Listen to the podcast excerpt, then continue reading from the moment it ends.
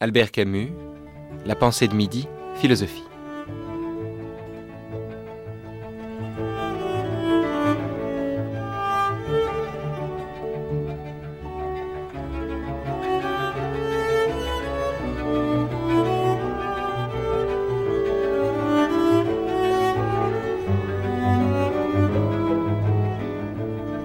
Oh mon âme, n'aspire pas à la vie immortelle, mais épuise le champ du possible.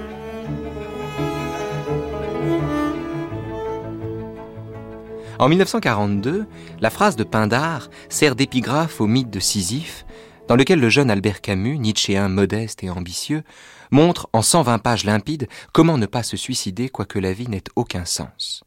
En 1999, la même phrase de Pindar est devenue l'exergue de la théorie du corps amoureux du jeune Michel Onfray, qui démontre, lui, sur 300 pages implacables, que le sexe vaut mieux que l'abstinence.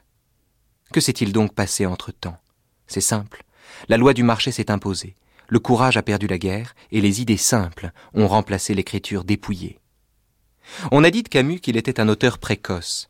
Mais c'est oublier que si la vie est absurde, alors on est plus vieux en un sens, à 30 ans qu'à 50.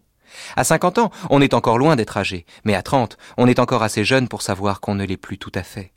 À 30 ans, la vie est déjà longue, à 50, elle est encore longue. À 30 ans, on ne renonce à rien, seuls les sportifs prennent leur retraite. À 50, on a lâché depuis longtemps. Bref, à 50, on accepte, à 30, on espère. Or, au pays de l'absurde, l'espoir est souvent plus douloureux que le renoncement. Mais on pourrait aussi dire l'inverse. On pourrait dire qu'il faut avoir 30 ans, la force de ces 30 ans, pour se payer le luxe de vivre sans illusion et de défier le néant. Et que c'est quand on voit, à 50, que le temps passe toujours, qu'on n'a plus les moyens de ne croire en rien. Le vertige, c'est bon pour les jeunes. Quand les hommes mûrs ont la tête qui tourne, ils se détournent du réel, ils tournent de l'œil et regardent du côté de Dieu. En tout cas, contrairement à ce qu'on croit, le fait de savoir à chaque instant qu'on va mourir n'est pas moins insupportable quand le corps n'en laisse rien paraître. Et c'est à la fin de l'adolescence, quand on se persuade encore que le plus important n'a pas commencé, qu'on se sent parfois vraiment très vieux. Après peut-être on s'habitue. Le mythe de Sisyphe est donc l'œuvre surprenante d'un jeune vieillard qui va sur ses trente ans et qui boucle, avec cet essai magistral, le projet à tous égards insensé de rédiger coup sur coup trois versions de l'absurde. Une pièce de théâtre, Caligula, un essai donc, le mythe de Sisyphe, un chef-d'œuvre, enfin son seul chef-d'œuvre, intitulé L'étranger. Si jeunesse savait, si vieillesse pouvait, elles écriraient à quatre mains le mythe de Sisyphe. Délivrant une sagesse d'ancêtre dans la langue des jeunes gens, le génie de Camus fait mentir les dictons et donne à des lecteurs à peine sortis de l'enfance les moyens de survivre à la certitude de mourir. Comme Camus le dit dans ses carnets, créer des morts conscients, c'est diminuer la distance qui nous sépare du monde. Aujourd'hui, pour le troisième temps de cette première matinée consacrée à Albert Camus, c'est avec André Comte-Sponville, philosophe et auteur en particulier d'un livre collectif intitulé Camus de l'absurde à l'amour, paru aux éditions Parole d'Aube en 96, que nous allons aborder le mythe de Sisyphe.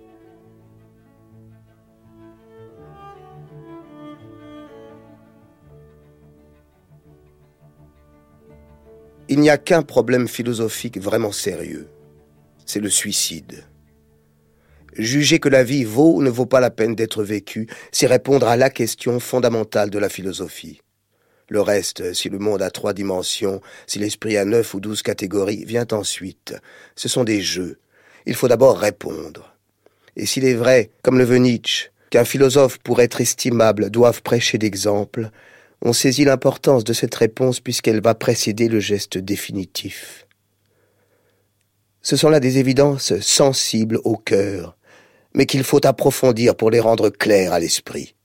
Oui, c'est vrai, il y a quelque chose chez Camus en général et dans le mythe de Sisyphe en particulier qui touche à la jeunesse, la nôtre, anecdotiquement, la jeunesse de Camus, et puis surtout, je dirais, la jeunesse éternelle. Euh, l'âge de la fraîcheur, de l'ouverture, de la disponibilité, de la fragilité. Oui, c'est que ça n'est pas seulement le livre d'une génération, c'est le livre d'un âge. C'est le livre d'un âge. Euh, c'est le livre un petit, ça fait partie au fond euh, des rares livres de l'humanité. Alors, euh, il faut mettre les, les choses au point. Il y, a, il y, a, deux fragilités dans le mythe de Sisyphe. Il y a la bonne fragilité, qui est celle de la jeunesse, Et puis il y a une fragilité un petit peu, je veux dire intellectuelle, disons plutôt culturelle. C'est-à-dire que disons la, la, chose simplement et bêtement, Camus n'était pas agrégé de philo, et, et ça se sent. Voilà. Euh, Sartre était agrégé de, de, de, philo, ça se sent aussi. aussi. Donc s'il s'agit de dire que Sartre en savait beaucoup plus que Camus en philosophie, c'est une évidence, si vous voulez. N'importe quel de nos collègues, vous et moi, nous savons plus que Camus en matière de philosophie. Ça ne prouve rien ni pour nous ni ni, ni, ni contre Camus. Mais c'est vrai que des fois, il lui manque un petit peu cet arrière-fond, ce support théorique de savoir euh, qui fait la force, par exemple, de, de, de l'être et le néant, pour, pour prendre de, deux œuvres contemporaines en tellement différentes. Et en même temps, ça lui donne aussi peut-être les moyens ou la liberté de résumer des systèmes de pensée en une page ou deux, comme il le fait avec Chestov, Kierkegaard ou Heidegger dans le mythe de Sisyphe, et d'en livrer finalement une interprétation qui, à titre liminaire, introduction à la lecture d'un philosophe, est tout à fait non seulement acceptable, mais même passionnante. Le fait de n'avoir pas derrière lui la, semi-remorque de l'agrégatif, euh, lui permet aussi, peut-être lui donne une liberté de ton et une aptitude à résumer les philosophes que d'autres n'ont pas. Tout à fait. Et puis, il y a le talent. Il y a le talent, il y a la gravité, il y a la profondeur, euh, il y a l'humanité. Si bien qu'en vérité, moi j'ai relu une bonne partie du, livre ce, matin avant notre entretien.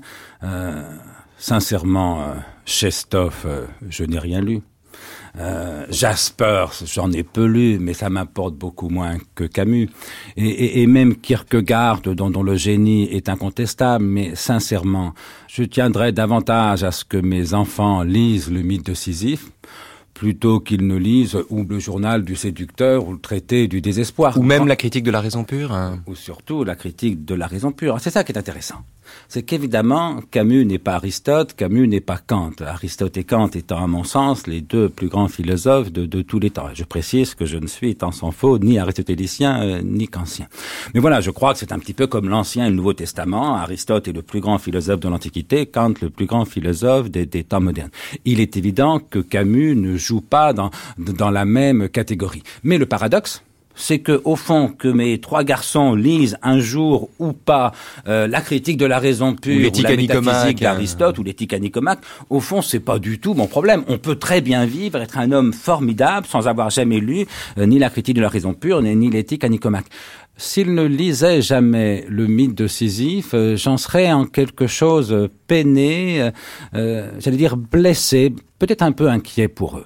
Euh, parce que je crois que ce livre dit de façon tellement simple et tellement forte des choses euh, si essentielles et, et si proche euh, à la fois de la jeunesse, mais aussi de notre temps, malgré tout, parce que cet âge de, de l'absurde que, que, Camus, euh, non pas inaugurait, mais dont il marquait euh, fortement euh, l'apparition. Puis dont il donnait la formulation la plus explicite aussi. Oui, la plus explicite, la, la, la plus noble, la, la, la plus émouvante, euh, la, la, plus digne à, à bien des égards. Bref, je crois qu'aujourd'hui, euh, un, un jeune garçon, une jeune fille d'aujourd'hui peut tout à fait se passer de lire la de la raison pure, euh, mais pas de lire le mythe de Sisyphe. Ça n'empêche pas, encore une fois, que la de la raison pure est évidemment un livre philosophiquement infiniment plus important, plus riche, plus profond que le mythe de Sisyphe. Mais c'est autre chose. Mais la singularité de, de, de, Camus en général et du mythe de Sisyphe, là encore en particulier, c'est peut-être ça. C'est que il touche au-delà de sa qualité proprement philosophique. Non pas qu'il ne soit pas un philosophe, comme certains le disent. Si, c'est un philosophe, c'est pas l'un des plus grands philosophes. Lui-même se désignait davantage comme un penseur qu'un philosophe. Oui, mais vous savez, le,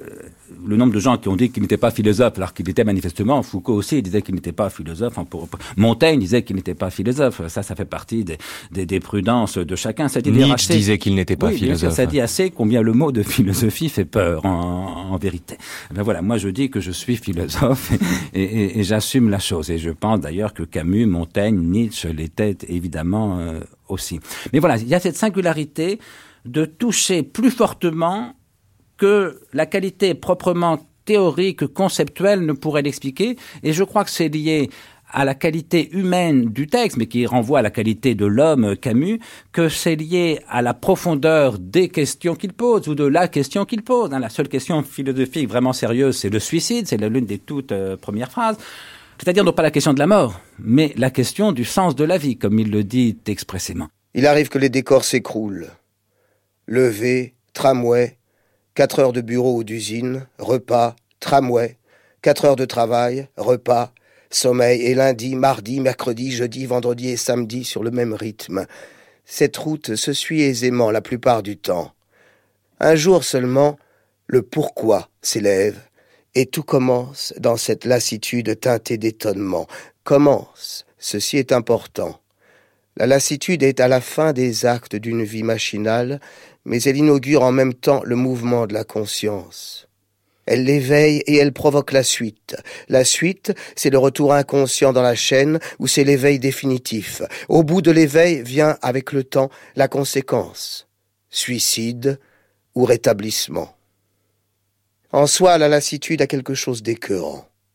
Eh bien voilà, cette façon simple et grave de dire des choses profondes et fortes, elle fait partie de la grandeur de Camus, et il serait peut-être temps qu'on arrête de lui reprocher ses qualités non seulement il y a la lisibilité, la clarté, l'humanité, la beauté du texte, mais il y a aussi la nouveauté d'une pensée. C'est-à-dire que Camus inaugure quelque chose de nouveau et dans la sensibilité et dans la pensée contemporaine qui est la conjonction, encore une fois, de l'absurde, du bonheur et de la dignité. Et de la révolte. Mais la, dignité, bien sûr, pour Camus est indissociable de la révolte. Eh bien, cette conjonction-là, ça crée quelque chose qui est radicalement neuf. Camus, ici, est un vrai créateur. Il apporte quelque chose de nouveau au monde de la pensée, mais donc aussi au monde de la vie et je dirais au monde de, l'émotion.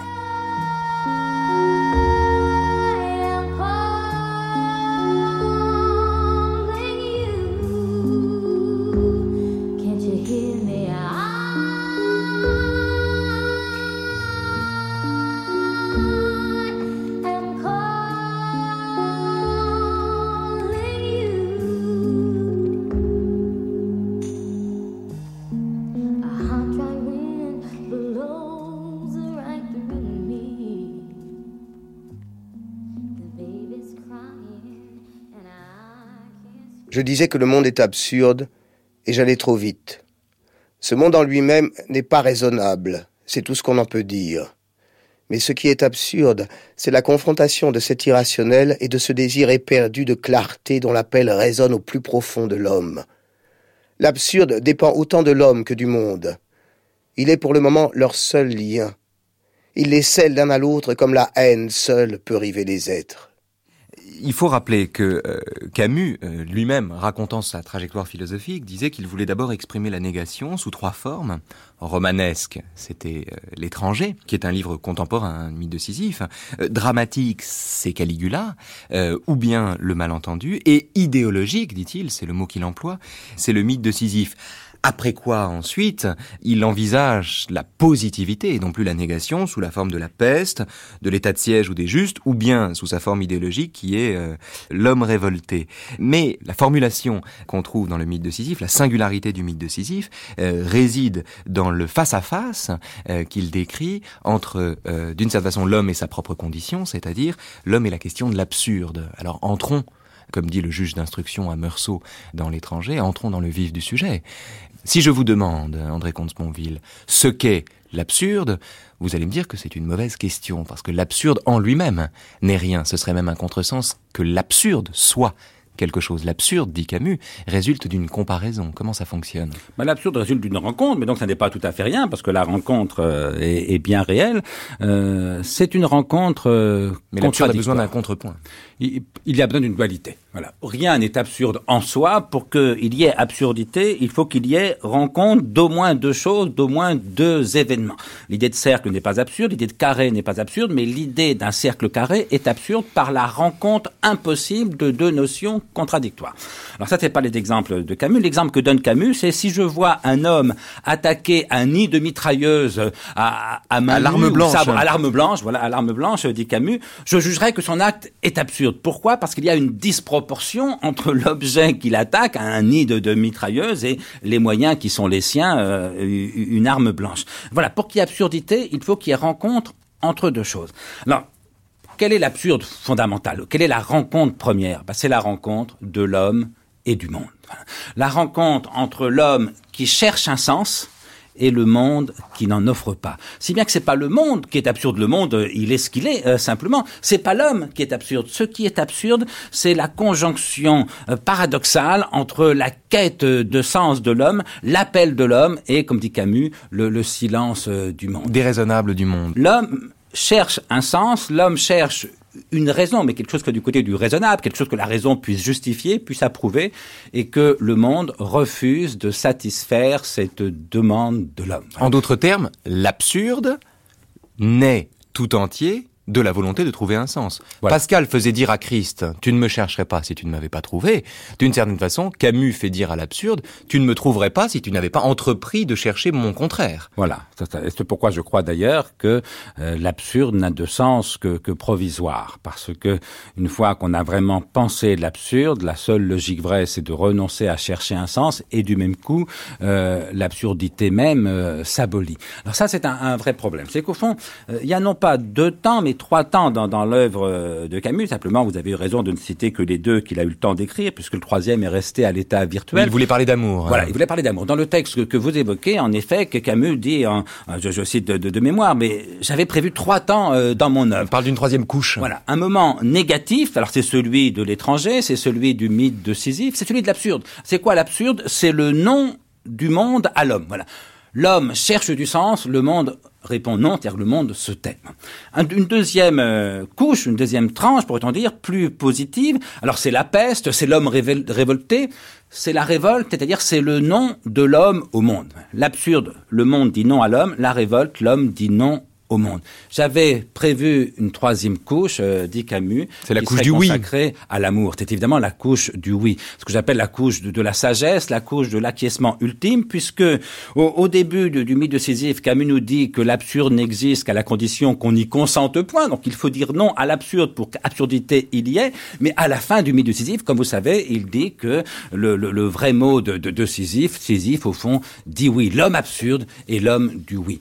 Or, alors certains, parfois les gens croient que c'est contradictoire, qu'il y a à la fois révolte et approbation ultime. Mais non, bien sûr, parce que l'homme absurde dit oui, mais y compris au nom du monde, à l'homme, y compris oui à l'absurde. L'homme absurde dit oui, mais y compris au nom de l'homme au monde. C'est bien que l'homme absurde dit oui à l'absurde, il dit oui à la révolte et il dit oui à l'ensemble du monde. Et donc on a un début de réconciliation. Là, il y a une sagesse. Là, il y a une sagesse. Simplement, ce livre de la sagesse, Camus n'a pas eu le temps de l'écrire puisqu'il avait presque annoncé dans le livre la seule perte irréparable, c'est une mort prématurée, disait-il. Il est mort, comme vous le savez, de façon tragiquement prématurée. L'irrationnel la nostalgie humaine et l'absurde qui surgit de leur tête à tête. Voilà les trois personnages du drame qui doit nécessairement finir avec toute la logique dont une existence est capable. Camus, avant d'écrire le mythe de Sisyphe, avait écrit L'envers et l'endroit. Euh, c'est un livre dont je, je, je, retiens ici le titre. Euh, C'est-à-dire, c'est un livre qui, d'une certaine façon, est programmatique chez Camus, dans la mesure où il témoigne chez Camus d'une volonté d'appréhender justement simultanément le oui et le non, euh, la révolte et l'adhésion, la joie et le désespoir, et, et, et d'une certaine façon, l'absurde et la quête d'un sens, quand bien même ce sens se trouverait dans une adhésion paradoxale à un monde qui se tait. Donc, il y a chez Camus une volonté, alors là, pour le coup, c'est très fort, une volonté de penser simultanément, euh, j'allais dire une chose et son contraire, disons une vérité et euh, la vérité d'en face. Il dit oui, c'est la dualité, c'est-à-dire l'absurde et la révolte. Et ça, c'est le génie de de Camus. Parce qu'au-delà de telle ou telle faiblesse, je dirais, quasi instrumentale, il n'avait pas les bons outils, c'est pas très important. Euh, Technique, il voit, façon, oui. il voit étonnamment juste. Si vous c'est ça. Prenons des, des, plutôt que comparer euh, Camus avec des auteurs euh, d'autres époques comme Kant ou Aristote, prenons deux textes à peu près contemporains. Hein. Le mythe de Sisyphe et L'être et le néant de, de Sartre, si vous voulez. Oui, c'est quasiment encore, la même année. Oui. Ça le... ne me gêne pas du tout. L'être et le néant est paru en 43, il faut, bah il préciser. Un an, ça. un an différent. Ça, ça ne me gêne pas du tout l'idée que mes trois garçons ne lisent jamais L'être et le néant. C'est un chef-d'œuvre, évidemment. Philosophiquement, oui, c'est plus riche, c'est plus savant. Il était agrégé de philo, il est très doué, il est très, très habile. Mais sincèrement, je crois que le mythe de Sisyphe, c'est beaucoup plus vrai. C'est pas ça, c'est que l'être et le néant, ça fait 648 pages. Oui, mais le mythe de Sisyphe en folio, ça, oui, mais tient, ça, dans, ça tient dans la poche. C'est pas hein. vraiment l'essentiel. L'essentiel, c'est la question de la vérité. Je vais vous dire, de mon point de vue, si je peux le dire, euh, je dire immodestement, mais en philosophie, il faut dire ce qu'on pense. C'est pas de l'immodestie, c'est l'exigence minimale. L'être et le néant est un grand livre faux. C'est-à-dire que simplement rien n'est vrai pour moi dans ce livre. Je l'admire, si vous voulez, mais je ne peux pas y adhérer intellectuellement. Le mythe de Sisyphe est moins impressionnant de, de talent, de virtuosité spéculative, évidemment, mais c'est un grand livre vrai. C'est-à-dire que l'essentiel est vrai au-delà de tel ou tel point qu'on peut discuter.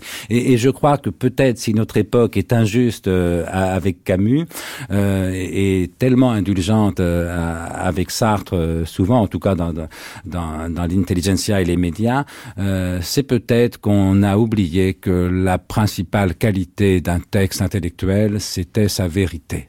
Ou sa simplicité, parce que c'est vrai que l'être et le néant est d'une technicité invraisemblable. En particulier les premières pages où on sent que Sartre a envie de démontrer que lui-même est un artisan et un technicien euh, hors norme oui, de la philosophie. une naïveté, on a tous fait ça, si vous voulez. Hein, mais euh, écrire un livre pour montrer qu'on a été un bon étudiant, sincèrement, heureusement que Camus n'est pas tombé dans, dans ces travers-là. Euh, non, non, mais c'est un grand livre vrai. Pourquoi est-ce que j'ai tellement envie que les jeunes le lisent? C'est que il a dit des vérités essentielles, si vous voulez. Et on ne peut pas parler d'un texte qui est un texte de pensée sans prendre acte de, de cette dimension. Eh bien voilà, l'une des vérités essentielles, c'est que l'homme cherche un sens, que le monde n'en offre pas, que nous sommes voués de ce point de vue et à l'absurde et à la révolte, et que la seule issue est dans un oui ultime, le oui de l'amour, comme dit Camus, le oui de la sagesse, comme je préférerais dire plus, plus modestement peut-être, qui inclut le oui à l'absurde, le oui à, à, la révolte, et le oui finalement...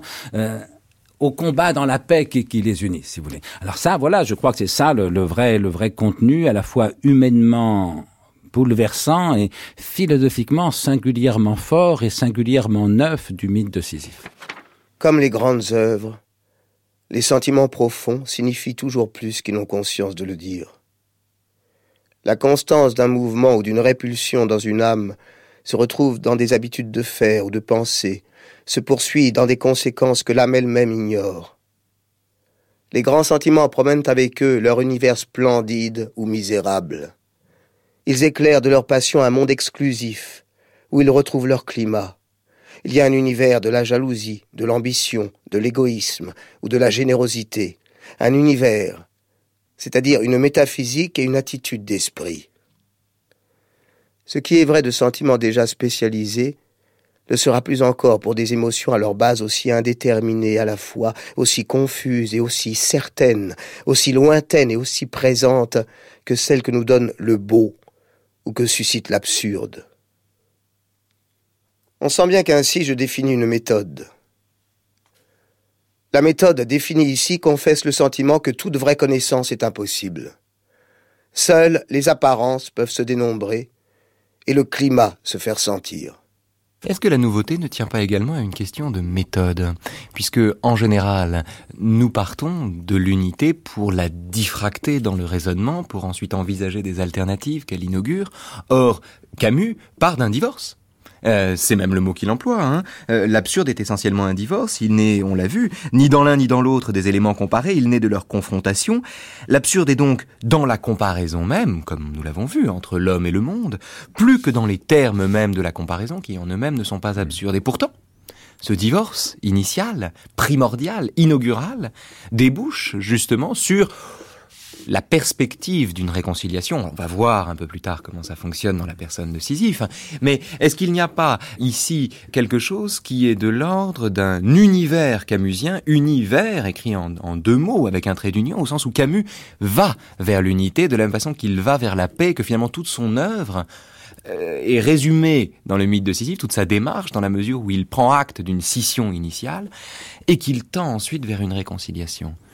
Oui, univers, ça me gêne un petit peu, parce que le divorce initial ne sera jamais complet. C'est-à-dire que le, le monde n'apportera jamais le sens que l'homme euh, cherche.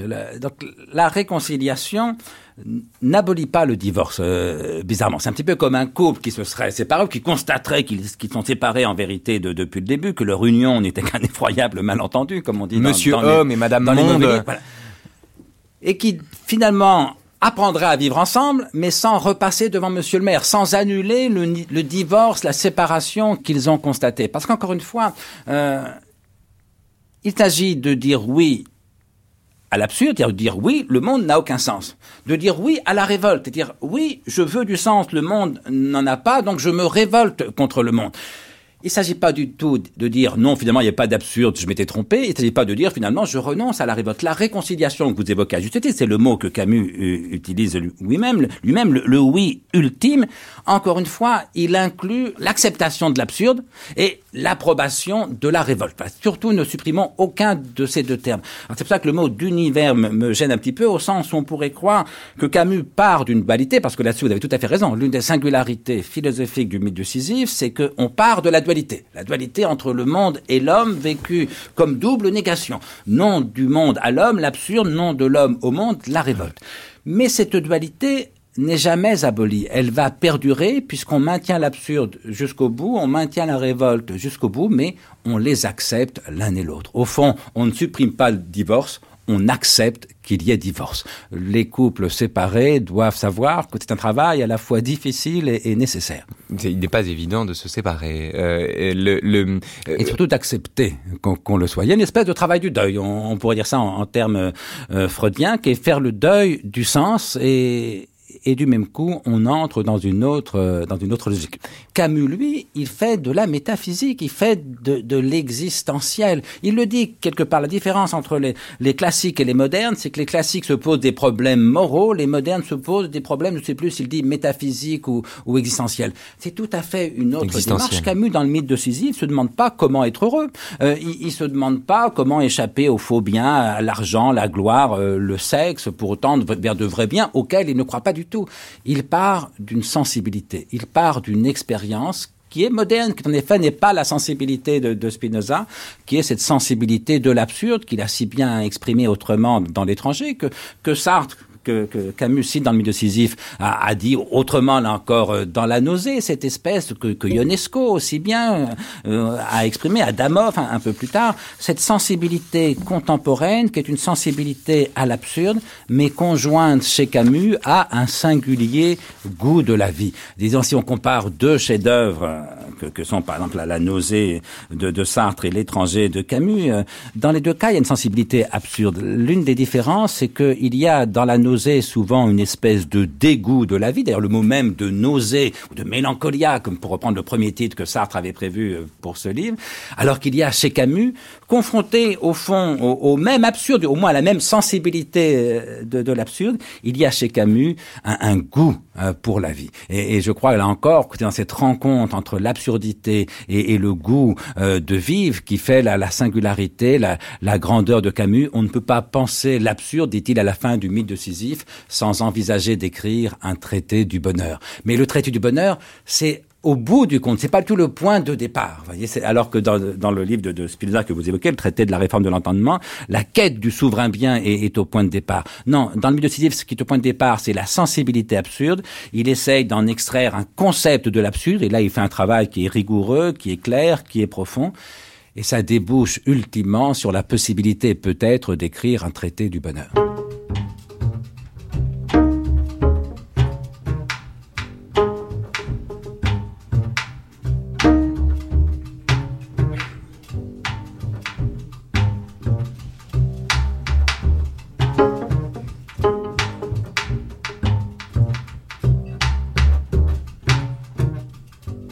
Albert Camus, L'étranger. J'étais encore dans l'eau quand elle était déjà à plat ventre sur la bouée. Elle s'est retournée vers moi. Elle avait les cheveux dans les yeux et elle riait. Je me suis hissé à côté d'elle sur la bouée. Il faisait bon et, comme en plaisantant, j'ai laissé aller ma tête en arrière et je l'ai posée sur son ventre. Elle n'a rien dit et je suis resté ainsi. J'avais tout le ciel dans les yeux, il était bleu et doré. Sous ma nuque, je sentais le ventre de Marie battre doucement. Nous sommes restés longtemps sur la bouée, à moitié endormis. Quand le soleil est devenu trop fort, elle a plongé et je l'ai suivie. Je l'ai rattrapée. J'ai passé ma main autour de sa taille et nous avons nagé ensemble.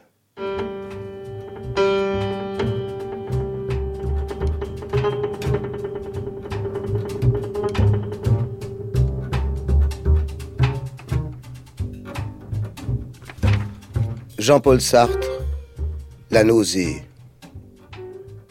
11 heures du soir. J'ai dîné au rendez-vous des cheminots. La patronne était là. J'ai dû la baiser, mais c'était bien par politesse. Elle me dégoûte un peu. Elle est trop blanche et puis elle sent le nouveau-né. Elle me serrait la tête contre sa poitrine dans un débordement de passion. Elle croit bien faire. Pour moi, je grappillais distraitement son sexe sous les couvertures. J'ai laissé aller mon bras le long du flanc de la patronne et j'ai vu soudain un petit jardin avec des arbres bas et larges d'où pendaient d'immenses feuilles couvertes de poils. Des fourmis couraient partout, des mille pattes et des teignes. Il y avait des bêtes encore plus horribles. Leur corps était fait d'une tranche de pain grillé comme on en met en canapé sous les pigeons. Elle marchait de côté avec des pattes de crabe. Les larges feuilles étaient toutes noires de bêtes. Derrière des cactus et des figuiers de barbarie, la Véléda du jardin public désignait son sexe du doigt. Ce jardin sent le vomi. Alors, la différence, c'est dire que la différence de ton entre la nausée et l'étranger, donc ces deux chefs-d'œuvre qui décrivent euh, tous les deux une conscience perdue dans un univers dépouillé de son sens, d'une certaine façon. Euh, alors, un univers qui, chez Sartre, le prend à la gorge et lui donne la nausée, et un univers qui, chez Camus, ménage la possibilité d'un bonheur solaire. Cette différence se retrouve euh, autour de la question de la, de la sexualité, enfin, j'allais dire la question de la sexualité. C'est pas seulement la question de la sexualité, c'est le fait même du sexe. Euh, dans l'étranger, Camus euh, décrit euh, l'étreinte entre Meursault et Marie Cardona, et, et, et, ce moment où dans la mer et dans l'eau salée, euh, ils se serrent l'un contre l'autre, et où Meursault confesse lui-même qu'il a peut-être été heureux justement à ce moment-là, cet homme qu'on qu'on dit indifférent et qui en fait ne l'est pas dans la nausée, euh, le sexe, si j'ose dire, ou le plaisir de cette nature est réduit à Roquentin, l'anti-héros de la nausée, qui va euh, au bar des cheminots, je crois, euh, pour coucher avec la patronne euh, trois fois par semaine, euh, et qui ressent des démangeaisons euh, et un, et, un, petit, un léger désagrément quand elle n'est pas disponible parce qu'elle couche avec un autre. Hein. Donc il y a également, effectivement, chez Sartre un dégoût qui demeure, et chez Camus, comme l'envers et l'endroit, finalement, un, un sentiment solaire euh, qui se déploie euh, à partir d'un constat qui pourtant est le même. Il y a euh, dans l'étranger, chez Camus en général, il y a ce goût de la vie, comme je disais, ce goût du sexe, cet amour des femmes, si vous voulez, pour dire la chose euh, simplement. Euh, chez Sartre, euh, au fond, on, tout le monde dit qu'il aimait fréquenter, qu'il aimait la fréquentation des femmes, qu'il préférait discuter avec une jeune fille qu'avec un prof de philo. Ça, je veux tout à fait bien le croire euh, et, et, le comprendre. J'ai pas le même sentiment d'un amour profond des femmes, d'un amour profond du sexe et d'un amour profond de la vie, euh, ni dans l'œuvre, ni dans les personnages. Petite parenthèse euh, désagréable, faut pas dire du mal des morts, mais Sartre est tellement glorieux qu'au fond qu'il n'est pas tout à fait mort. Donc allez-y. Il n'est pas tout à fait mort, voilà. Et il y a tellement de, de Sartriens qui me reprocheront mon propos que au, au fond je, je, je, peux les énoncer sans, sans trop de, de lâcheté apparente. Euh, je voudrais dire la chose suivante. Euh, à chaque fois, je, je découvre une nouvelle correspondance de Camus ou de Sartre. Je suis frappé de la différence. Plus je lis des lettres de Camus, plus je l'aime. Cet homme était admirable, cet homme était bouleversant. Généreux. Généreux, beau de l'intérieur, si vous voulez. Et à chaque fois que je prends une nouvelle publication d'une correspondance de Sartre, je suis effondré. C'est d'une tristesse, d'une petitesse. C'est glauque, c'est c'est dérisoire, c'est c'est c'est presque méprisable, si vous voulez. Alors ça ne retire rien au génie euh, de, de Sartre. Un grand génie peut être un, un petit homme, mais ça n'ajoute rien au génie de, de Camus. Un, un, homme formidable et pas forcément un génie. Il se trouve Camus était les deux, mais quand même, arrêtons là encore de reprocher à Camus ses qualités, arrêtons de lui reprocher d'être tellement humain, tellement généreux, tellement bon, tellement sympathique. Finalement, tellement, ce que le XXe siècle doué pour la vie. Ce que le XXe siècle reproche à Camus, finalement, c'est de ne pas grincer suffisamment, d'une certaine manière. Alors que pourtant, c'est le penseur du divorce. C'est de ne pas être triste, c'est de ne pas donner raison aux plus petits aspects de, de l'humanité, c'est de ne pas être nihiliste. Et il y a, dans notre époque, notamment bien après la jeunesse de Sartre ou de Camus, mais dans les dernières décennies du XXe siècle et dans cette triste première décennie du XXIe, il y a une prime au nihilisme, euh, au, cynisme, à la noirceur, au dégoût, à la nausée qui devient vraiment pénible, si vous voulez. Et là encore, si on a envie, si j'ai envie en tout cas que les jeunes gens lisent le mythe de Sisyphe, c'est que ce livre donne envie de vivre. Alors ça n'empêche pas de donner à lire parfois des livres qui donnent envie de tirer une balle dans la tête, mais arrêtons de reprocher aux livres qui donnent envie de vivre d'être faits, comme on dit parfois, avec des bons sentiments. Euh, à ce compte-là, il faut rappeler que Victor Hugo, c'est aussi des, des, bons sentiments, que Aristote, c'est des bons sentiments, que Spinoza, c'est des bons sentiments, que Leibniz, c'est des bons sentiments. Tous les plus grands génies de l'humanité ont été du côté de l'amour, de la vie, du courage, de la lutte, de ce qui donne envie de se battre, et pas de ce qui donne envie de pleurer, de se coucher ou de se tirer une balle dans la tête. Alors, ça n'annule pas ce que je disais en commençant. La nausée est l'un des plus beaux et des plus purs chefs-d'œuvre du XXe siècle. Mais c'est un chef-d'œuvre malgré tout un, peu glauque, un peu débilitant. Il s'appelle La nausée, c'est pas un hasard. Et je rappelais tout à l'heure que le premier titre que Sartre voulait lui donner, La nausée a été une suggestion de l'éditeur, était Mélancolia. Alors, la mélancolie est un beau sentiment qui a ses lettres de noblesse philosophique. Et depuis Aristote. Mais depuis, depuis les anciens. Mais l'amour de la vie, le courage, euh, la, la lutte elle-même vers, les sommets suffit à remplir un cœur d'homme. J'essaie de. C'est la dernière phrase. Hein, il y a de quoi remplir le cœur d'un homme. La lutte elle-même vers les sommets suffit à remplir un cœur d'homme. Il faut imaginer Sisyphe heureux. Voici encore des arbres, et je connais leur rugueux. De l'eau et j'éprouve sa saveur ces parfums d'herbe et d'étoiles, la nuit, certains soirs où le cœur se détend. Comment nierai-je ce monde dont j'éprouve la puissance et les forces?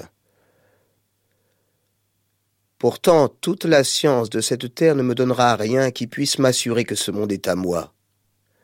Vous me le décrivez et vous m'apprenez à le classer. Vous énumérez ses lois, et dans ma soif de savoir, je consens qu'elles soient vraies. Vous démontez son mécanisme et mon espoir s'accroît. Au terme dernier, vous m'apprenez que cet univers prestigieux et bariolé se réduit à l'atome et que l'atome lui-même se réduit à l'électron.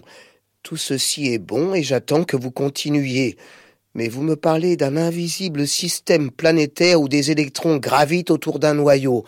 Vous m'expliquez ce monde avec une image. Je reconnais alors que vous en êtes venu à la poésie. Je ne connaîtrai jamais. Ai-je le temps de m'en indigner? Vous avez déjà changé de théorie. Ainsi, cette science qui devait tout m'apprendre finit dans l'hypothèse. Cette lucidité sombre dans la métaphore. Cette incertitude se résout en œuvre d'art. Qu'avais-je besoin de tant d'efforts? Les lignes douces de ces collines et la main du soir sur ce cœur agité m'en apprennent bien plus. Euh, voilà, ce sont des choses, moi, qui, me touchent. Euh, on ne découvre pas l'absurde sans être tenté d'écrire quelques manuels du bonheur. Et quoi? Par des voies si étroites Mais il n'y a qu'un monde. Le bonheur et l'absurde sont deux fils de la même terre c'est beau, c'est c'est tonique, c'est stimulant. C'est tonique, c'est stimulant, c'est beau et c'est surtout paradoxal. Et c'est un paradoxe dans lequel il faut se plonger, car en général, on dit euh, que euh, pour être heureux, il faut avoir une raison de vivre, savoir pourquoi Et j'insiste à dessein sur cette question. C'est la nouveauté de Camus. C'est ce qu'il apporte de neuf dans la sensibilité et dans la pensée contemporaine. Alors justement, c'est savoir pourquoi on se lève le matin Et j'insiste précisément sur cette question parce que, euh, en général, on dit qui n'a pas de raison de vivre n'a que des raisons de mourir. À quoi Camus répondrait d'une certaine manière que qui se donne des raisons de vivre peut, le cas échéant, quand cette raison disparaît, trouver là une excellente raison justement de mettre fin à ses jours. Comme si, justement, la condition même du suicide, c'était le désir de sens et non pas la découverte qu'il n'y en a pas. Mais ce, ce paradoxe insensé est un paradoxe qui, c'est le cas de le dire, insensé, est un paradoxe qu'on retrouve chez Camus, par exemple, dans l'été où Camus chante, je le cite, cette admirable volonté de ne rien séparer, c'est pourtant le penseur du divorce qui dit ça, l'homme déchiré, cette admirable volonté de ne rien séparer ni exclure, qui a toujours réconcilié et réconciliera encore le cœur douloureux des hommes et le printemps du monde. Et dans le mythe de Sisyphe, il a cette phrase qui est extraordinaire et vraiment euh, face à laquelle il faut euh, euh, réfléchir et qu'il faut essayer de comprendre dans sa profondeur folle, qui est il n'y a pas d'amour de vivre sans désespoir de vivre. En quoi le désespoir de vivre est-il justement la condition de cette envie de vivre que vous décriviez, de ces bons sentiments, de cet amour de vivre, puisque le lieu commun, c'est que S'il y a désespoir, il ne peut pas y avoir bonheur. En quoi le désespoir camusien est-il la condition précisément du bonheur qu'il ménage et qu'il décrit avec la personne de Sisyphe à la fin, dont on reparlera après? Oui, bien sûr. Enfin, on pourrait partir de la formule fameuse de, de Kierkegaard dans le traité du désespoir. Le contraire de désespérer, c'est croire. Il m'est arrivé d'inverser la, la, la, formule dans mon premier livre, en, en l'occurrence, le mythe d'Icare référence bien sûr dans mon esprit à l'époque au mythe de Sisyphe. J'écrivais l'inverse, le contraire de croire, c'est désespérer. Et, je faisais référence dans, dans ton premier livre déjà au mythe de Sisyphe de Camus, parce qu'en effet, cette idée euh, que l'athée cohérent et lucide ne peut pas échapper au désespoir. Euh, c'est une idée qu'on trouve chez Pascal, qu'on trouve chez Kant, qu'on trouve chez Kierkegaard, mais qu'on trouvait très peu chez les athées. C'est-à-dire beaucoup d'athées avaient tendance à essayer de trouver un autre sens, Alors, le sens de l'histoire, le, le, sens de la vie, la morale, euh, que. Oui, là, d'une certaine façon, ils reposent le même problème. Ils si Dieu pose... n'existe plus, ils font comme si. Donc ça, c'est voilà. Ils, ils retrouvent un autre espoir. Ils, ils se trouvent un Dieu de remplacement. Euh, Camus donne raison, et je pense qu'il a raison, j'ai le même geste philosophique, Pascal a raison. Kant a raison, Kierkegaard a raison sur ce point précis. Donc, pas sur tout, évidemment, dans mon point de vue, mais ils ont raison au moins sur ce point précis. Kant Un a raison, c'est vous qui l'avez dit. lucide et rigoureux ne peut pas échapper au désespoir. La vraie question, c'est est-ce que ce désespoir doit nous pousser au suicide? Et c'est pour ça que la seule question philosophique vraiment sérieuse, euh, c'est le suicide. Ça, c'est la première phase de le, de, du mythe de Sisyphe. Est-ce qu'on peut trouver ce que j'ai appelé, moi, euh, un gai désespoir, ce que Camus appellerait, au fond, un bonheur désespéré ou un bonheur euh, sans espoir? Et là, il y a un enjeu tout à fait décisif. Et, et, et c'est pourquoi Camus est, est, à bien des égards un, un, un maître de sagesse précieux et rare parce qu'il a su conjoindre ces deux idées qui, je crois, font partie de notre horizon spirituel, à nous les modernes, et surtout les modernes sans Dieu, les athées, l'idée du désespoir et le goût du bonheur. Voilà, marier le, la, sens, la, sensation du désespoir, de l'absurde et, et, le goût du bonheur. C'est quand même un, un beau cadeau. Camus nous ouvre une porte qui est en vérité, me semble-t-il, la porte nécessaire pour tout athée moderne. C'est quand même pas rien.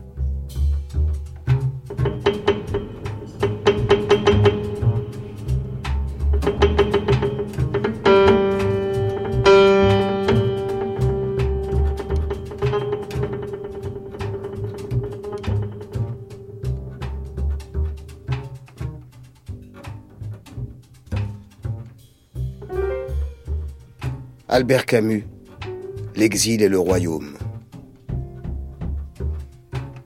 La pierre, maintenant, pesait douloureusement sur son crâne il avait besoin de toute la force de ses grands bras pour l'alléger. Ses épaules se nouaient déjà quand il atteignit les premières rues dont la pente était glissante. Il s'arrêta, tendit l'oreille. Il était seul.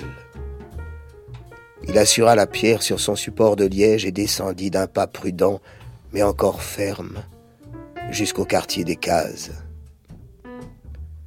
Quand il y arriva, la respiration commençait de lui manquer, ses bras tremblaient autour de la pierre.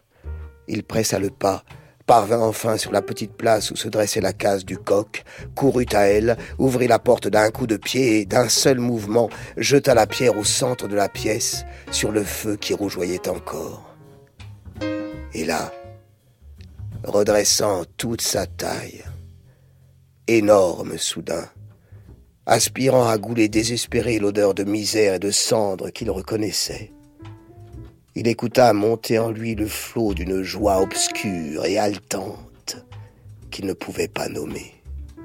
C'est vrai qu'il est usage aujourd'hui euh, de considérer bon que peut-être Dieu est mort ou peut-être peut-être qu'il n'existe pas, mais que il convient par conséquent de combler ce vide et de se demander comment euh, une morale qui, vu que Dieu n'est plus ou n'occupe plus la place qu'il occupait au XVIIe siècle, vu que Dieu n'est plus, euh, une morale qui donc sans transcendance aurait quand même pour vertu de combler ce retrait du divin. Est-ce que finalement Camus en 1941, 1942, euh, c'est-à-dire bien avant le début du 21e siècle, euh, ne répond pas à l'avance justement à l'entreprise qui consisterait à dire essayons de faire comme si d'une certaine façon Dieu existait encore.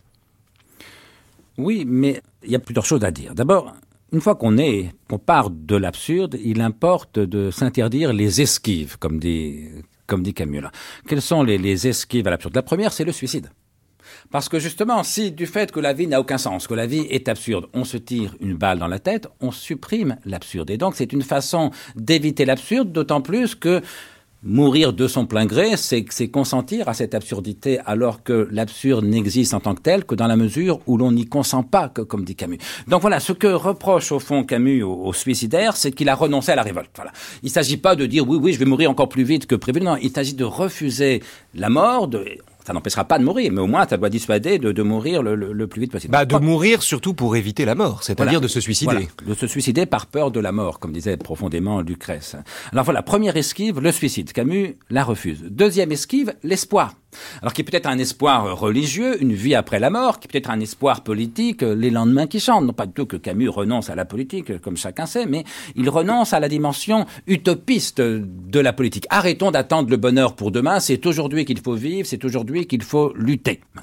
Et puis, il y aura éventuellement une troisième esquive qu'il semble annoncer, euh, qui serait euh, celui de la réconciliation qui abolirait l'absurde, ce qu'il appellera dans L'homme révolté à propos de Nietzsche et contre Nietzsche, pour une fois, Dieu sait que Camus aimait infiniment Nietzsche, euh, s'abîmer dans le cosmos. Voilà, il refuse au fond ce que j'appellerais une sagesse de l'immanence, une sagesse de la fusion. Ce que Nietzsche appelle amor fati, hein, c'est-à-dire l'amour du destin. L'amour du destin, l'acceptation de tout. Où il voit une forme de renoncement. Oui, parce que du coup, on, supprime euh, l'absurde. Alors c'est là où il faudrait regarder de, très près. À mon bah, Camus refuse la sérénité d'une certaine manière. Hein. Oui, sauf que les dernières pages du mythe de Sisyphe sont étonnamment sereines, et sauf que dans le texte que vous citiez tout à l'heure, où il annonce cette troisième couche consacrée à l'amour, on a du mal à ne pas voir quelque chose qui va être au fond une sagesse, et qui sera une sagesse de l'amour, sans doute singulièrement proche pour le coup de, de, Spinoza. Là voilà, je, je crois que, autrement dit, je crois que le point de départ de Camus, parce que il faut toujours rappeler que l'absurde, et Camus l'a dit expressément, c'est pas du tout un point d'arrivée.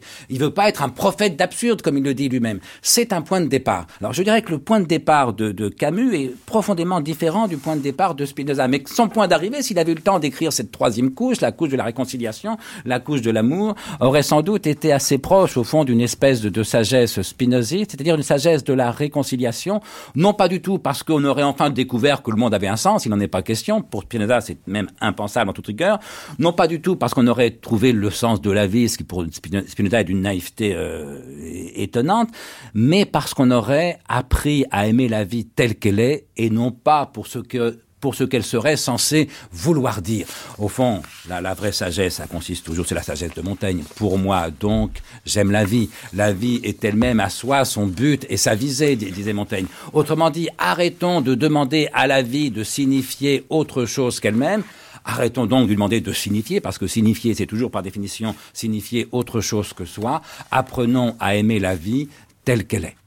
Et c'est en ce sens, effectivement, que Camus, au bout du compte, mais avec un point de départ très différent et une sensibilité tellement proche de la nôtre, parce qu'elle est moderne, si vous voulez, qu'il nous touche davantage que tel ou tel auteur du XVIIe siècle ou de l'Antiquité, mais il redécouvre, au bout du compte, finalement, le, même trésor de sagesse, qui est celui de toutes les sagesses de, de l'immanence, comme disent les, les philosophes, c'est-à-dire les sagesses et de la vie et du monde, disons au fond, les sagesses sans Dieu. Ce qui reste, c'est un destin dont seule l'issue est fatale. En dehors de cette unique fatalité de la mort, tout, joie ou bonheur, est liberté. Un monde demeure dont l'homme est le seul maître. Ce qui le liait, c'était l'illusion d'un autre monde. Le sort de sa pensée n'est plus de se renoncer, mais de rebondir en images. Elle se joue dans des mythes, sans doute, mais des mythes sans autre profondeur que celle de la douleur humaine, et comme elle, inépuisable non pas la fable divine qui amuse et aveugle, mais le visage, le geste et le drame terrestre, où se résume une difficile sagesse et une passion sans lendemain. Alors, ben, voilà, les sagesses de l'immanence, il faut traduire ce mot, qui est un mot crucial, évidemment, pour Camus, comme pour Spinoza, comme pour euh, une tradition philosophique fondamentale, et qui justement récuse la notion même de fondement, d'une certaine manière, euh, ou en tout cas d'origine radicale. Immanence, c'est en l'occurrence une sagesse qui ne repose pas sur le recours à un au-delà qui viendrait nous garantir et la morale et le sens. C'est dire que la joie que décrit Camus consiste dans l'accord paradoxal en apparence, avec le tragique de l'existence, la condition tragique de l'existence, le fait que nous naissions par hasard dans un monde qui s'en moque, ce que Pascal décrivait très bien euh, quand il parlait de, de contingence et quand il disait nous sommes embarqués. D'ailleurs, au passage, c'est intéressant de voir que Camus, à la figure de l'intellectuel engagé, préférait, selon ses propres termes, la figure de l'intellectuel embarqué, celui qui n'a pas le choix que de parler de son époque, mais qui pourtant ne se tient pas précisément dans les cadres étroits que lui fournissent son époque et Camus de cette manière est nietzschéen en ce qu'il est inactuel, c'est-à-dire qu'il s'abstrait de l'époque en apparence et qu'en somme il ne parle que d'elle ou qu'il nous aide à la, à la comprendre. Mais vous avez dit signifier, c'est toujours signifier autre chose que soi. C'est dire que euh, chez Camus, il y a cette intuition qui est euh, aussi évidente euh, qu'insoutenable, qui est euh, finalement l'intuition parménidienne, selon laquelle ce qui est est, ce qui n'est pas n'est pas. Et comme ça, exactement le contraire de l'existentialisme. C'est là où la récusation, enfin l'opposition entre Camus et Sartre est forte. Alors, on est tellement habitué à admirer euh, la puissance spéculative et conceptuelle de Sartre et à sous-estimer celle de Camus que le, le, parallèle que je fais va paraître audacieux à plusieurs de, de mes collègues, mais au fond, la thèse majeure de Sartre, c'est que le non-être est. C'est ce qu'on appelle la liberté, euh, au sens sartrien du terme, le libre arbitre, euh, comme on aurait dit au XVIIe siècle, c'est-à-dire que l'homme est l'être qui est ce qu'il n'est pas et qui n'est pas ce qu'il est. La, thèse de Camus, à côté, elle est en effet parménidienne, mais elle serait aussi bien euh, spinoziste. L'être est, le non-être n'est pas. Alors c'est là où il faut choisir. Les deux ont, du génie. Encore une fois, professionnellement, euh, Sartre a, davantage de savoir. Mais reconnaissons que ces deux thèses sont très fortes l'une et l'autre, mais que la plus paradoxale des deux, c'est quand même la thèse de Sartre, parce que dire que le non-être n'est pas ou que l'homme est euh, ce, qu'il n'est pas et n'est pas euh, ce qu'il est, bref, qu'il y a au cœur de l'homme une liberté absolue, c'est-à-dire une transcendance dans l'immanence, comme dira plus tard euh, Luc Ferry, reprenant une expression en l'occurrence de, de Husserl, c'est un singulier paradoxe, c'est une thèse métaphysique très très très fragile malgré tout. Alors que ce qui est beau dans la pensée de Camus, c'est qu'il nous demande d'accepter rien d'autre que l'évidence. Il y a un très beau passage que vous avez oublié dans le mythe de Sisyphe où il dit, au fond, quand on pense, on a le choix qu'entre la palisse et Don Quichotte. Ou plutôt, il n'y a pas à choisir, il faut les deux. La palisse, c'est quoi? C'est le pôle de l'évidence. Et eh bien voilà. Le pôle de la tautologie. Oui, mais l'être est, le non-être n'est pas. Euh, j'ai envie de dire, je ne sortirai pas de là. Ça, c'est mon socle de granit. Je crois que c'est le socle de granit de toute philosophie de l'immanence. Et que dès lors qu'on se dit que le non-être est aussi, on est déjà dans la transcendance. Et du même coup que la transcendance est une transcendance euh, absolue, divine, ou une transcendance dans l'immanence, comme dit Husserl ou comme dirait Dressart ou Luc Ferry, ça ne m'importe pas beaucoup dans tous les cas, on a fait un saut, comme dira Camus, on a rétabli de, de la transcendance. On a fait exister ce qui n'existe pas. Ce qui est beau, ce qui est bouleversant chez Camus, c'est qu'il nous demande d'accepter rien d'autre que l'évidence. Le réel est réel, il n'y a rien d'autre que ce qui est. C'est la métaphysique de Spinoza, c'est la métaphysique de Nietzsche, c'est la métaphysique de Parménide, c'est la métaphysique d'Héraclite, ça fait quand même beaucoup. C'est l'immanence. Et c'est la métaphysique de tous les penseurs euh, matérialistes. Autrement dit, dire le néant c'est l'homme, parce qu'en fait c'est ça, certes le néant c'est la conscience. Ça veut dire qu'on considère l'homme comme un empire dans un empire. Alors on, on a le droit, c'est ce qu'on appelle en gros l'idéalisme, c'est ce qu'on appelle la transcendance. La formule un, empire dans un empire étant une formule de, de, Spinoza, bien sûr il faut le dire pour nos auditeurs, que, que Spinoza condamne. Le, le péché des péchés, la faute plutôt, la faute intellectuelle, c'est de faire de l'homme un empire dans un empire, une exception de liberté dans un empire de, de nécessité, une exception de transcendance dans un empire euh, d'immanence. Euh, c'est l'erreur que Spinoza critique, qu'il refuse, c'est l'erreur que Camus critique et qu'il refuse. Donc l'opposition entre Camus et Sartre, c'est l'opposition entre une métaphysique de la transcendance, ce qu'est exactement l'être néant. Transcendance dans l'immanence, c'est pas un dieu, c'est l'homme, mais l'homme a une liberté infinie. Souvenez-vous du, très beau texte d'ailleurs de, de Sartre dans Situation 1, je crois, sur la liberté cartésienne. Il reprend la thèse de Descartes, la liberté est infinie ou elle n'est pas.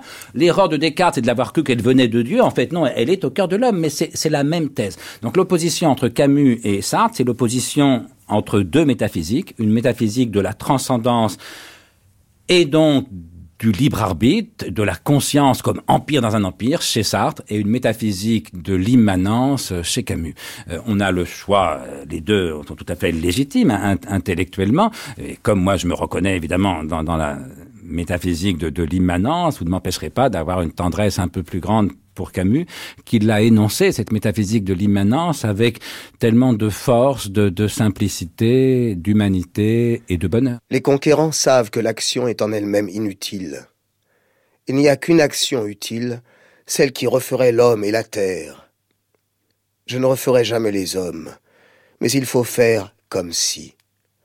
Car le chemin de la lutte me fait rencontrer la chair. Même humilié, la chair est ma seule certitude. Je ne puis vivre que d'elle. La créature est ma patrie. Voilà pourquoi j'ai choisi cet effort absurde et sans portée. Voilà pourquoi je suis du côté de la lutte. Sartre partage avec Camus le diagnostic évidemment selon lequel euh, il n'y a pas d'au-delà euh, du monde et que si transcendance il y a chez Sartre, c'est à l'intérieur du monde qu'il s'agit de la de la trouver. Ils partagent donc tous les deux cette intuition, cette évidence qui oui, est, est difficile que à entendre. Qu'est-ce qui est le plus attendez, important Attendez, cette, cette évidence qui est difficile à entendre, qui est qu'il n'y a qu'un monde. S'il n'y a qu'un monde, partons du principe qu'il n'y a qu'un monde, euh, ou que le monde est tout entier tout ce qu'il peut être. Euh, position spinoziste, euh, le possible, c'est le réel, il n'y a rien au-delà de ce qui est. Arrêtons de croire, comme le dit Sartre dans l'existentialisme et un humanisme, qu'on a des tas de vies parallèles qui sont plus réussies que celles qu'on a eues et que du coup c'est pas notre faute si on a raté notre vie. Arrêtons de penser comme ça, assumons précisément le fait que nous n'avons qu'une vie ou qu'il n'y a qu'un monde ce diagnostic-là, que reste-t-il d'un monde qui est tout entier tout ce qu'il est? C'est un monde qui n'a pas la pointe d'un double, d'un autre monde, d'un au-delà pour pouvoir être regardé, jugé, contemplé, diagnostiqué, explicité, mis en sens d'une certaine façon. S'il n'y a qu'un monde, le monde que nous avons sous les yeux est un monde qui, du coup, n'allant pas chercher son sens ailleurs qu'en lui-même, verse fatalement dans l'absurde. Chez Sartre, c'est la nausée, chez Camus, c'est l'étranger ou c'est le mythe de Sisyphe. Mais surtout, quel est ce monde qui est tout entier tout ce qu'il est? Que peut-on en dire? Puisque le simple fait d'en parler, est déjà en soi paradoxal, nous met à distance de ce monde. Est-ce que le silence, chez Camus, Camus emploie souvent le, terme de silence, il parle du silence déraisonnable du monde. Est-ce que ce silence ne vient pas justement du fait que le monde n'a pas comme un haut-parleur un autre monde qui permettrait de parler de lui, et que finalement c'est toujours à l'intérieur du monde que nous parlons de lui, et qu'en somme, nous ne le saisissons jamais puisqu'on en fait partie nous-mêmes?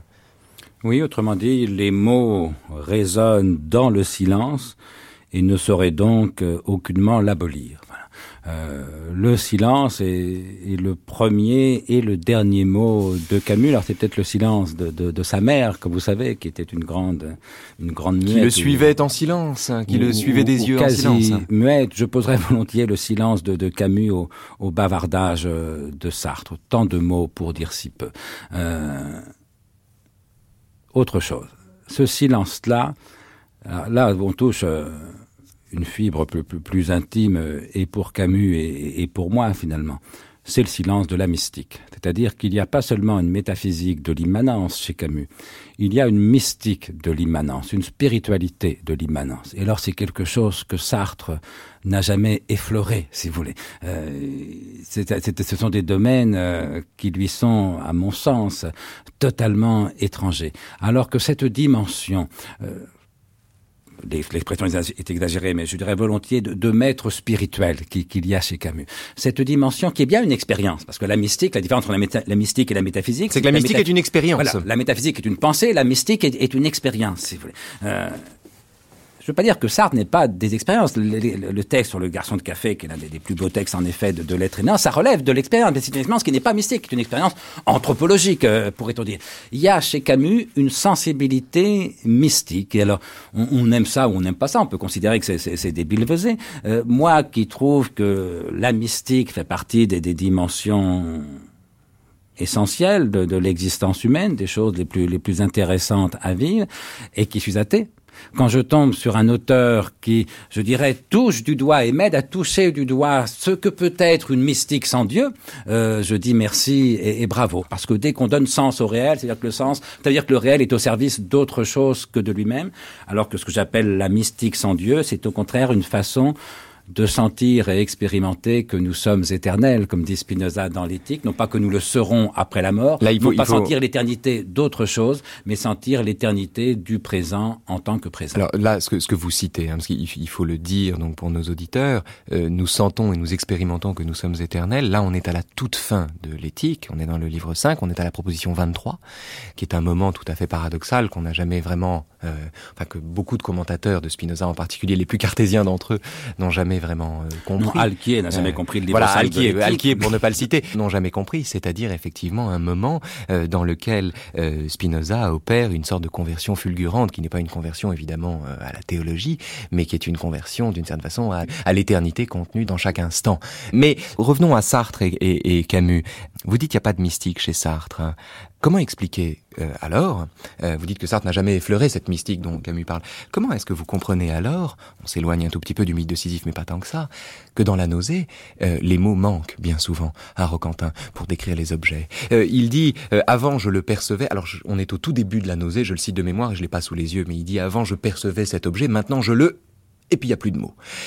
Comment se fait-il que les mots fassent défaut à Sartre Comment expliquer ça autrement justement que par le fait que euh, Étant donné qu'il n'y a pas de double, d'autres mondes qui permettent de regarder ce monde-ci à la façon dont un scientifique regarderait un cadavre et le disséquerait pour essayer d'en comprendre le mécanisme, euh, comment le comprendre autrement justement euh, que par cette expérience d'un monde unique, d'un monde unique où justement, par conséquent, les mots font défaut. Il y a une, enfin j'allais dire une mystique, moi je suis plutôt partisan de cela, mais on trouve chez Sartre une école du silence, une intelligence du silence, une intelligence de l'indicible, de ce qui ne s'écrit pas. Dans la nausée, c'est très frappant, non? Oui, vous avez raison de dire qu'il y a un moment où les mots manquent. Eh oui. Ça, je crois que tout, tout esprit lucide et intelligent euh, s'en rend compte euh, tôt ou tard.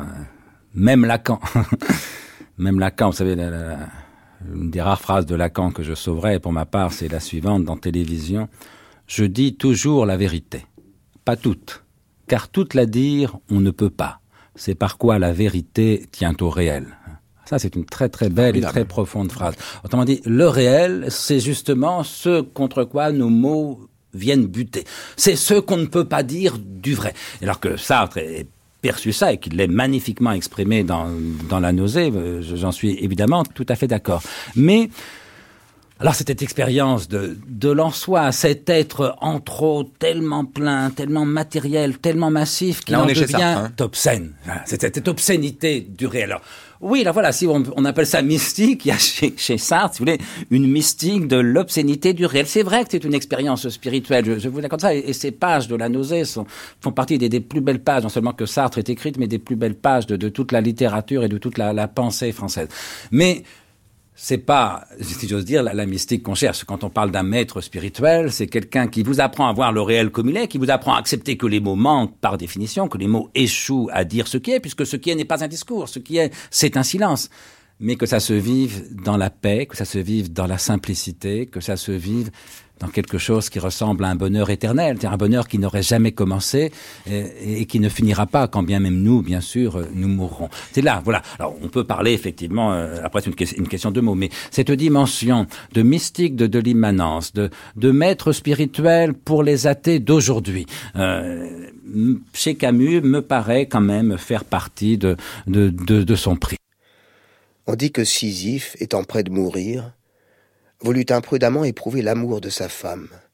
Il lui ordonna de jeter son corps sans sépulture au milieu de la place publique. Sisyphe se retrouva dans les enfers. Et là, irrité d'une obéissance si contraire à l'amour humain, il obtint de Pluton la permission de retourner sur la terre pour châtier sa femme. Mais quand il eut de nouveau revu le visage de ce monde, goûté l'eau et le soleil, les pierres chaudes et la mer, il ne voulut plus retourner dans l'ombre infernale. Les rappels, les colères les avertissements n'y firent rien. Bien des années encore, il vécut devant la courbe du golfe, la mer éclatante et les sourires de la terre. Il fallut un arrêt des dieux. Mercure vint saisir l'audacieux au collet et l'autant à ses joies le ramena de force aux enfers où son rocher était tout près. Vous avez dit le mot de simplicité. Le mot de simplicité, rien n'est plus difficile évidemment que la simplicité. C'est ce que Camus euh, décrit. Euh, la simplicité est aussi. Je interromps un instant, mais la simplicité, c'est quand on arrête de faire semblant. C'est-à-dire le moment où le garçon de café arrête de jouer au garçon de café. Alors, il n'est pas sur la mauvaise foi dans les traînants, là encore, chef-d'œuvre absolu. Garçon de café, la femme de mauvaise foi. ça très souvent en, en cours.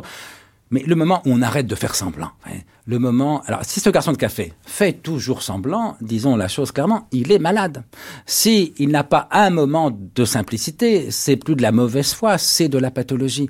Les moments où il est simplement ce qu'il est, ces moments Camus. Ce sont les moments où il est vivant. Les moments où il est vivant. Les moments où il est simplement vivant, euh, les moments, je dirais volontiers, où il habite simplement le réel, où il habite simplement l'absolu, c'est plus des moments sartriens, c'est des moments camusiens. Alors voilà, nous sommes chez Sartre à chaque fois que nous faisons semblant. Donc la part de nous en ce moment qui fait semblant de faire une émission de radio sur Camus, elle est sartrienne.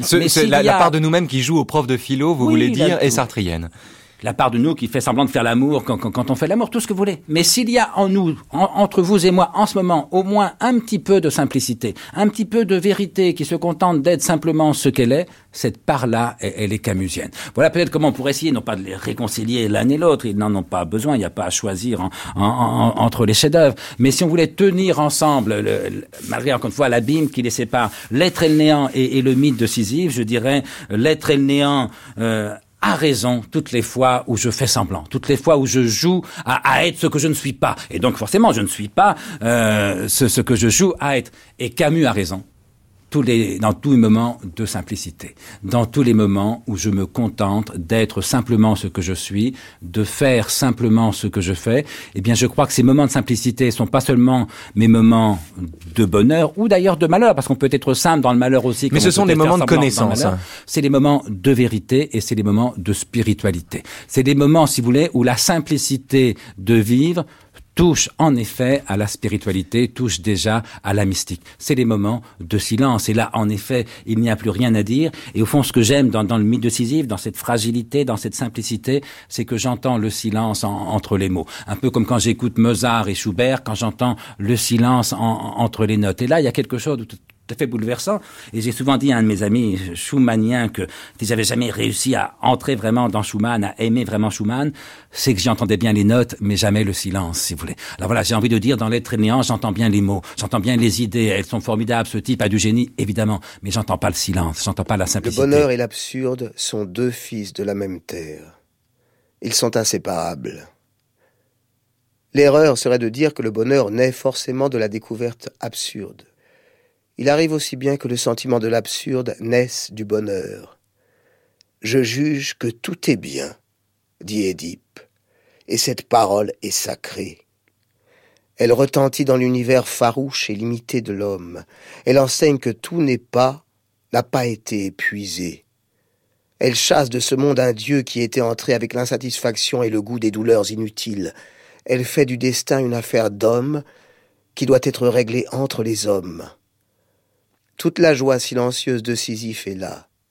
Son destin lui appartient. Son rocher est sa chose. Chez Camus, qui a moins de virtuosité, moins de connaissances, j'entends tellement mieux le silence, j'entends tellement mieux la simplicité de vivre que j'en suis humainement euh, davantage touché, secoué en profondeur. Et précisément parce que la simplicité ménage la possibilité de s'étonner du monde comme il est et de préserver, c'est ça, non pas le mystère justement, mais l'énigme, cette simplicité a l'avantage de ménager justement dans le monde son caractère profondément énigmatique, non pas mystérieux au sens où tout peut être expliqué d'une certaine manière, mais le fait de tout expliquer ne dissout pas, ne dissipe pas le, caractère et énigmatique l'évidence vont ensemble. Voilà la vraie leçon des, des mystiques euh, en général et des mystiques de l'immanence en particulier. Mais est-ce que la simplicité, euh, j'allais dire, euh, ontologiquement, en termes de discours sur l'être, même avant d'être la simple simplicité de l'homme qui par instant, se découvre capable de vivre, et non pas de survivre, ou non pas de faire semblant, ou non pas de donner un sens à sa vie, mais de vivre tout simplement à la façon dont le cœur bat, sans que euh, la conscience lui en donne l'ordre, ou à la façon dont nous respirons, euh, sans que nous ayons besoin pour cela de penser de songer à respirer. Cette simplicité, cette adhésion, cette coïncidence avec soi, découvre également le monde et ses délices, que ce soit la beauté des ruines de Tipaza euh, que Camus décrit, que ce soit la douceur du corps d'une femme, euh, que ce soit le plaisir d'être sur la plage sous le soleil, etc., etc. Cette simplicité que Camus décrit n'est-elle pas également à comprendre comme le contraire non pas de la duplicité, qui est celle du garçon de café, mais comme le contraire du double, c'est-à-dire le fait d'opposer un monde à un autre. Est-ce que finalement cette simplicité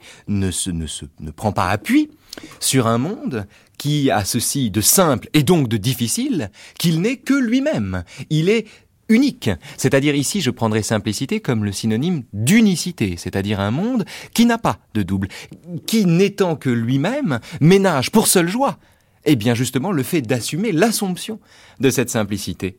Euh, oui, autrement dit, c'est un monde idiot au sens que Clément Rosset donne joliment. C'est à, lui que je pense en, vous disant ça. Le, le singulier en, en grec. Peut-être il y a trois. Euh, Clément Rosset est un auteur, est un ami d'abord, mais c'est aussi un auteur d'un immense talent. Mais il a notamment un, un, don pour les titres que je trouve euh, fabuleux. Il faut en dire un mot.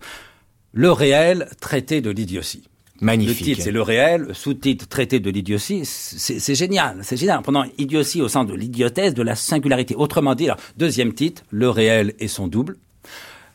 L'idiotie, c'est ce qui n'a pas de double, le réel et sans double. Et troisième titre, mais je crois que c'est l'un de ses premiers livres, vraiment un livre de jeunesse. Le monde et ses remèdes. Le monde et ses remèdes. C'est génial, c'est génial. Il n'y a pas de plus beau C'est pas son meilleur livre, mais c'est son non, meilleur titre. C'est son meilleur titre, voilà, je suis d'accord. Mais il a 20 ans, 22 ans, je crois, quand, quand il écrit ça. Le monde et ses remèdes. Alors, ce qu'il faut dire, c'est que la simplicité, chez Camus, mais je dirais chez tous ceux qui ont essayé de la penser, ça veut dire une chose simple, ça veut dire le réel est sans double, le monde est sans remède. Autrement dit, Clément Rosset, en trois titres, a dit l'essentiel. Le seul reproche que je lui ferais, c'est qu'il ne, cite pas, dans mon souvenir, dire j'ai tort, mais il ne, cite pas Camus. On a bien sûr le droit de ne pas citer Camus, mais je suis pas sûr que lui ait senti cette espèce de, de proximité. Peut-être parce que leur, sensibilité est très très différente. Il y a une, un poids de gravité euh, chez Camus qui, moi, me touche beaucoup, que, que certains euh, traitent avec un peu de condescendance, alors qu'il y a chez Clément Rosset une légèreté, une grâce, euh, une grâce, voilà. Et les, ce sont deux, deux très beaux sentiments. Ce qu'il y a de plus beau, c'est la rencontre des deux, c'est-à-dire Mozart. Euh, je dirais que Clément Rosset est plutôt du côté de Bizet euh, que, que, que, de Mozart, et, et, Camus plutôt du côté peut-être de, de, Brahms que, que, de Mozart. Parce que justement, chez l'un, Camus, la gravité manque un peu de légèreté ou de grâce, et chez l'autre, Clément Rosset, la légèreté manque un peu de, de gravité au point de d'être des fois pas très très loin du, non pas d'une forme de, de, frivolité, mais d'une forme de, de, de, légèreté un peu au sens. C'est le fameux euh... goût de Clément Rosset pour l'anecdote qu'on Oui, pour l'anecdote. C'est son côté bizarre. Vous savez, c'est son côté Tintin également. Le moment où, où, Nietzsche, pour se guérir de, Wagner, fait semblant de croire que Bizet est infiniment supérieur à Wagner. Bon, c'est très bien Bizet, mais malgré tout, euh, on, mais on peut tout. ne pas partager cet attentat. Mais voilà, vous avez raison, la simplicité, mais en même temps l'immanent, parce que là, les deux idées sont indissociables. Et donc le silence, ça veut dire le réel est sans double, le monde est sans remède. Eh bien, le premier à avoir pensé ça, à l'avoir exprimé en termes modernes, c'est pas Clément Rosset, bien sûr, c'est Albert Camus. Oui, mais quand on pose la question à Clément Rosset, il dit que le philosophe dont l'ontologie lui est la plus familière, alors il a un philosophe absolu de référence, c'est Spinoza, qu'il aime au-delà de tout, mais le philosophe à l'ontologie duquel il n'a strictement rien à reprocher et que du coup il regarde comme une énigme parce que son parcours dément son ontologie, c'est Sartre. Clément Rosset dit lui-même qu'il n'a rien à reprocher à la nausée et que d'une certaine façon, il n'a rien à reprocher à l'être et le néant. C'est dire qu'il y a peut-être justement dans la nausée ou dans l'être et le néant euh, la moins, possibilité d'une lecture mystique. C'est l'idée de libre arbitre, l'idée de liberté absolue, infinie. C'est assurément pas une idée que, que Clément Rosset peut, peut approuver. Non, par contre, voilà l'espèce d'extase devant le réel, d'extase, alors un peu horrifié devant l'obscénité du réel chez Sartre, un, un peu ironique, un peu amusé, n'en croyant pas ses yeux chez, chez Clément Rosset. Vous savez, une espèce de, de, de syndrome de, de, de l'alcoolique. C'est vraiment, il évoque le, euh, au-dessous du volcan, vous voyez, où le personnage Ça, c'est dans le traité de l'idiotie. On est au début du traité de l'idiotie. Vous savez, mais je sais pas, il voit euh, une rose, il dit, mais c'est une rose, tu te rends compte, c'est une rose. Alors, bon, oui, c'est une rose, l'autre, mais c'est qu'il est fasciné par la singulière idiotie, l'idiotie singulière euh, euh, du réel. Il est fasciné par le fait que le réel est simplement ce qu'il est.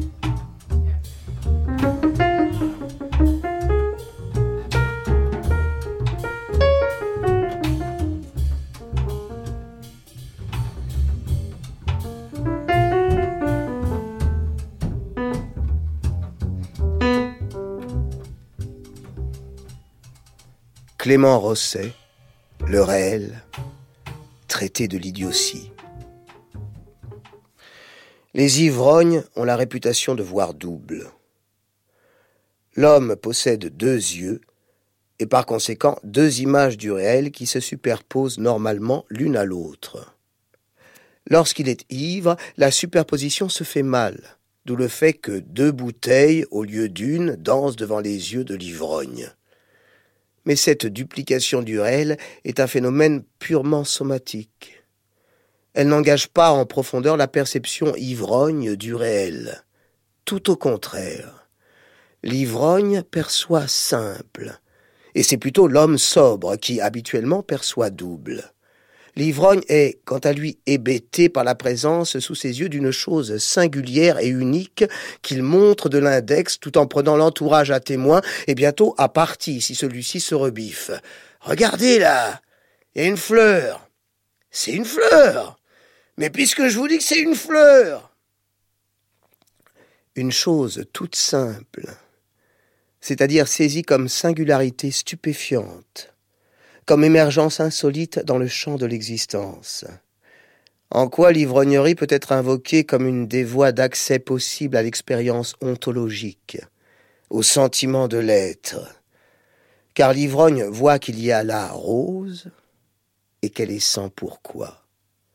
S'il y a une limite chez, Clément Rosset, encore une fois, que j'aime beaucoup et que j'admire, mais c'est qu'il n'a pas le sentiment que ça puisse déboucher sur une morale. Alors, la question morale chez Camus n'est jamais traitée en, en, tant que telle, mais dans l'homme C'est ce que j'allais vous dire, chez Camus non plus.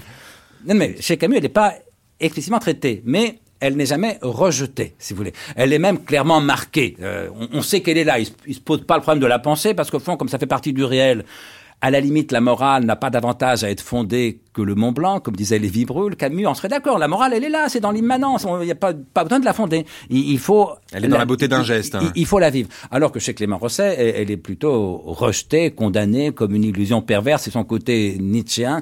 C'est son refus du militantisme, d'une certaine façon. Non, mais ça, c'est autre chose. Refus du militantisme, ça, ça, on a le droit. Non, mais Camus euh, était non pas un militant, mais mais Camus était plus engagé dans la, dans oui, la, voilà. politique que Clément Rosset. Il y a chez Clément Rosset une position Thomas Mann, de, de, de apolitique. Refuser une, forme de, de gravité humaine, c'est-à-dire le sentiment qu'entre un salaud et, et, un type bien, au fond, il y a une différence. Une question que j'ai posée un jour à Clément Rosset, euh, laquelle il n'a jamais vraiment répondu. Euh, un salaud tragique, au sens nietzschéen ou, ou rossettien du terme.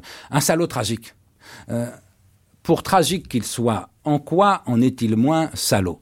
Autrement dit, en quoi est-ce que la pensée du tragique évacue, comme semble croire Clément Rosset, la morale C'est quelque chose, pour ma part, que je n'ai jamais pu euh, bien comprendre, ou en tout cas, quand je la comprenais, que je n'ai jamais pu accepter. Alors que chez Camus, et, ça, ça, ça, me touche aussi beaucoup, il y a la fois, alors il n'y a pas de personnage moins moralisateur euh, que Camus, il n'est pas là pour donner des leçons de morale aux gens, il n'y a pas du tout de volonté de fonder la morale, je pense qu'il a raison, parce que, à mon sens, on ne peut pas, je dirais presque, on ne doit pas euh, fonder la morale, mais il y a une façon de la prendre en compte. Il y a, il y a une façon de l'assumer comme il assume la totalité de l'humanité. Voilà, si on veut garder ce parallèle entre Clément Rosset et, Camus, si au fond, malgré toute l'amitié et la tendresse que j'ai pour Clément Rosset, je mets Camus plus haut que Clément Rosset, c'est qu'il me semble que chez Camus, l'humanité est, plus complète. Et au fond, l'une des choses qui me touche beaucoup dans, Camus, et peut-être spécialement dans le milieu Sisyphe et, et dans l'étranger, c'est cette figure euh, d'humanité. Il y a quelques auteurs comme ça chez lesquels l'humanité est plus complète que chez les autres.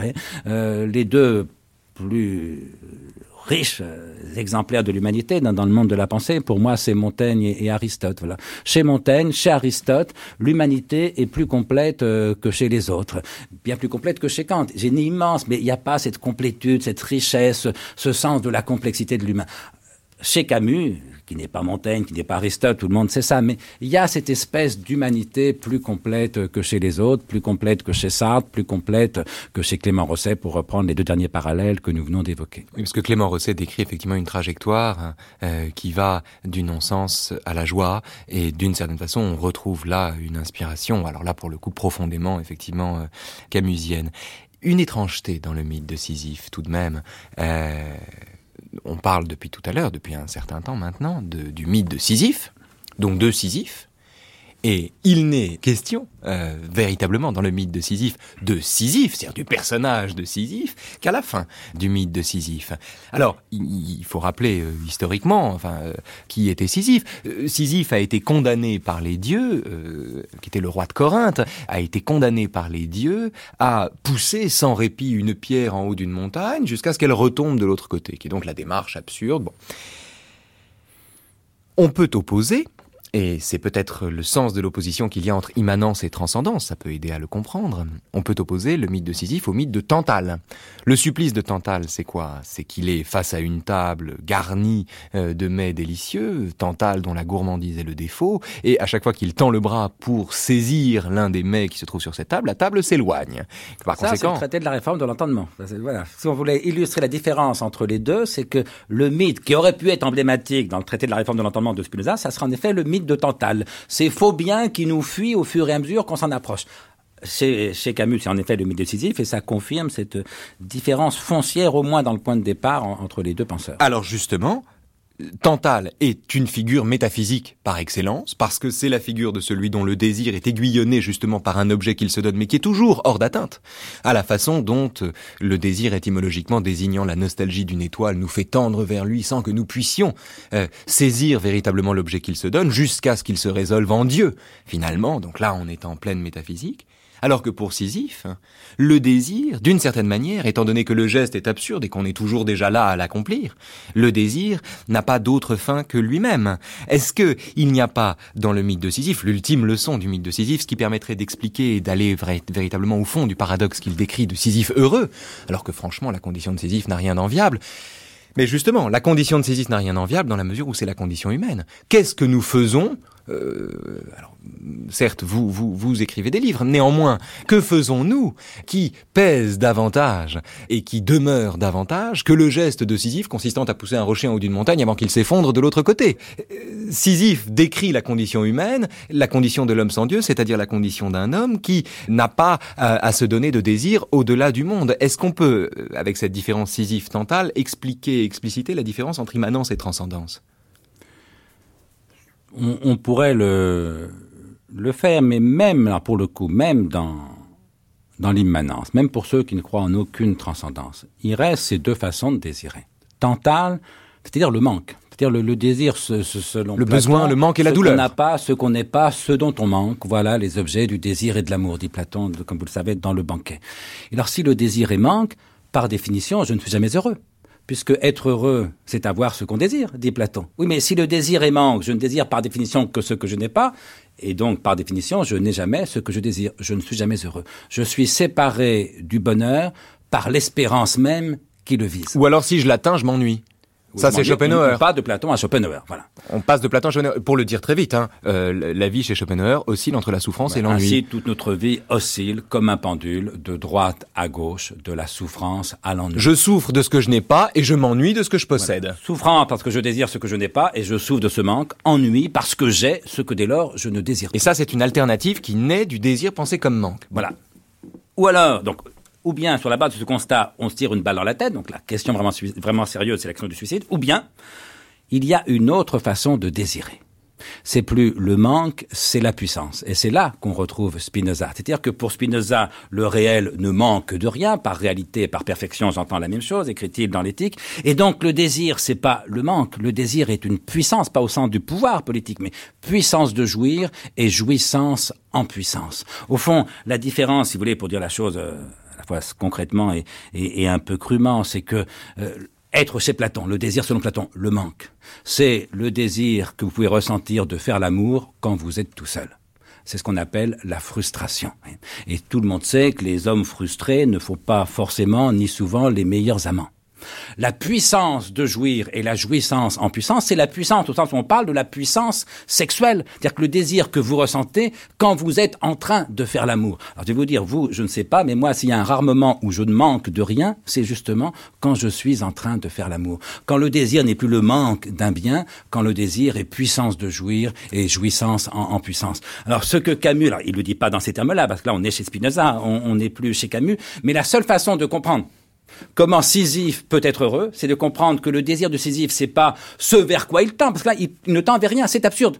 Le désir de Sisyphe, c'est ce qu'il fait. Autrement dit, il s'agit de ne plus désirer ce qui n'est pas l'avenir, l'espoir, et mais désirer ce qui est. À condamner euh, l'espérance dans ce livre, condamner ce qui est, c'est ce qu'on appelle l'amour, c'est son pôle virtuellement spinoziste, ou ce qu'on fait, c'est ce qu'on appelle la volonté, l'action. C'est son pôle explicitement stoïcien. Et, et, de ce point de vue, il y a chez Camus, alors moi là pour le coup je m'en sens évidemment euh, très très proche, même si je l'ai pensé euh, par d'autres voies conceptuelles, mais il y a chez Camus une façon de penser ensemble, le, le volontarisme stoïcien. Au fond, la, la dignité de l'homme, elle n'est pas dans ce qu'il espère, elle est dans ce qu'il fait, donc dans ce qu'il veut.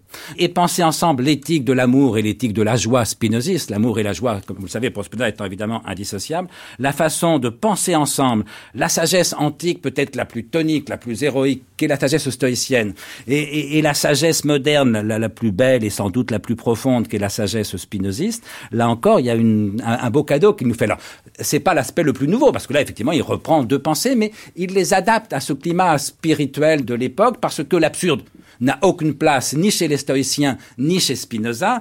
Euh, mais Camus leur donne une coloration. Euh, arriver à intégrer ces deux fonds immémoriaux presque de toute sagesse, mais qu'en Occident on appelle le stoïcisme et le spinozisme, dans une sensibilité moderne, contemporaine, qui est une sensibilité de l'absurde, euh, là encore, je trouve que c'est un beau cadeau qu'il nous a fait et que de ce point de vue, ce, petit livre euh, fragile, et j'allais dire malgré sa fragilité, mais sans doute en partie à cause d'elle, l'un des, des chefs-d'œuvre les plus précieux et les plus rares euh, du XXe siècle. Parce qu'en définitive, il décrit un désir qui ne s'épuise pas dans son activité il décrit un désir qui se nourrit de sa propre activité. La définition la belle définition que donne René Char de la poésie, l'amour réalisé du désir demeuré désir. Voilà. Eh bien, la seule façon de de comprendre que Sisyphe puisse être heureux, c'est de comprendre qu'il y a un amour réalisé du désir demeuré désir. Autrement dit, si pendant que vous faites l'amour, euh, vous espérez l'orgasme, si ce que vous désirez, c'est ce qui vous manque, vivement l'orgasme le plus tôt possible, vous êtes chez Platon. Mais sincèrement, lequel, quand il fait l'amour, se dit vivement l'orgasme, c'est pas vraiment le problème. Bonjour l'érotisme, j'ai envie de dire la masturbation y arriverait plus simplement et plus rapidement. Celui, au contraire, quand il fait l'amour, qui ne désire rien d'autre que l'amour qu'il fait, euh, il est chez Spinoza. Et c'est en ce sens que Platon et Spinoza, outre que, cela pour le coup, ce sont des génies, euh, évidemment, euh, absolus l'un et l'autre, mais ce qu'il faut bien comprendre, c'est qu'ils ont raison tous les deux. Il n'y a pas du tout à choisir entre la théorie platonicienne du désir ou la théorie spinoziste du désir. Il y a à comprendre qu'ils ont raison tous les deux, mais qu'ils ne décrivent pas le même désir, la même occurrence désir. Platon a raison à chaque fois que je désire ce que je n'ai pas, à chaque fois que je suis dans le manque, et donc inévitablement ça donne raison à Schopenhauer, ça donne raison à Aragon. Si le désir est manque, alors, et si l'amour est désir, alors il n'y a pas d'amour heureux. Si Platon a raison, Aragon a raison. Si inversement c'est Spinoza qui a raison, si le désir est puissance, alors Aragon a tort et Aristote a raison. Aimer, c'est se réjouir. Et, et, voilà, ils ont donc raison l'un et l'autre parce que nous savons d'expérience qu'il n'y a pas d'amour heureux, Aragon a raison, et qu'il n'y a pas de bonheur sans amour, Aristote a raison aussi. Oui, mais en disant que Platon et Spinoza ont tous les deux raison, vous êtes spinoziste. Voilà. Et c'est en effet pourquoi, en effet, je, suis spinoziste. C'est-à-dire que je pense en effet que Spinoza peut donner sa place à Platon, l'intégrer dans son système. Au titre d'une erreur, mais ou d'une pensée inadéquate. Oui, mais, mais, mais, donc d'une vérité incomplète. D'une vérité incomplète, d'un début de vérité. comme pour, pour, Spinoza. Alors que Platon ne peut donner à Spinoza sa place qu'en la récusant totalement, qu'en l'évacuant de, de, de, son système. Et, et c'est pourquoi je, je, crois en effet que les pensées de l'immanence sont les plus fortes. Disons que c'est celles en effet dans lesquelles, pour ma part, euh, je me reconnais. Et voilà. Et Camus en, en fait partie. C'est pas l'exposé le plus théorique qu'on en ait fait, le, plus conceptuel, mais c'est l'un des exposés les plus humains, les plus touchants et à bien des égards les plus profonds, parce que ce petit livre simple et clair est en même temps un livre extrêmement profond, surtout, disons-le peut-être euh, euh, pour finir ou avant de finir, surtout dans la première partie, euh, parce que ce, le livre est aussi un petit peu inégal. Hein. Il y a deux sommets, c'est la première partie et la fin est exceptionnelle et la fin sur Sisyphe.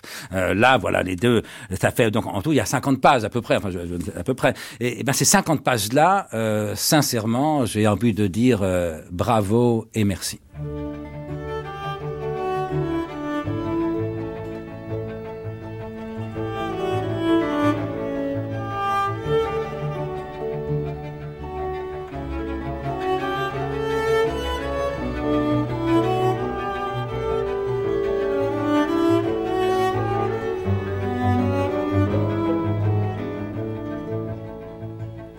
Je laisse Sisyphe au bas de la montagne, on retrouve toujours son fardeau. Mais Sisyphe enseigne la fidélité supérieure, qui nie les dieux et soulève les rochers. Lui aussi juge que tout est bien. Cet univers désormais sans maître ne lui paraît ni stérile ni futile. Chacun des grains de cette pierre, chaque éclat minéral de cette montagne pleine de nuit, à lui seul forme un monde.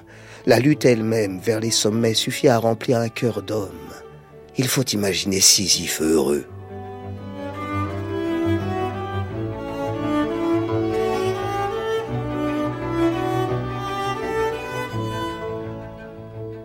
Merci André Comte-Sponville pour cette conversation sur le mythe de Sisyphe. Nous arrivons maintenant au terme de cette toute première matinée consacrée à Albert Camus. Ceux d'entre vous qui le souhaitent peuvent d'ores et déjà réentendre chacune des émissions de ce matin sur notre site internet www.franceculture.com en allant sur les pages consacrées à cet hommage, Albert Camus, La pensée de midi, proposée par Raphaël Antoven. Alors demain 15 août, c'est l'Assomption, et contrairement au mercredi, jeudi et vendredi de cette semaine, dont toutes les matinées seront intégralement consacrées à Albert Camus selon trois temps, d'archives à 9h05, de témoignages à 10h et de philosophie de 11h à midi et demi, eh bien demain donc, nos programmes seront un peu modifiés, puisque vous entendrez en deux temps une émission consacrée à l'étranger, le roman de l'absurde, de 9h à 9h30 d'abord, puis de 11h à midi et demi, et entre les deux, vous entendrez la messe de l'Assomption, preuve s'il était besoin que France Culture est une chaîne œcuménique.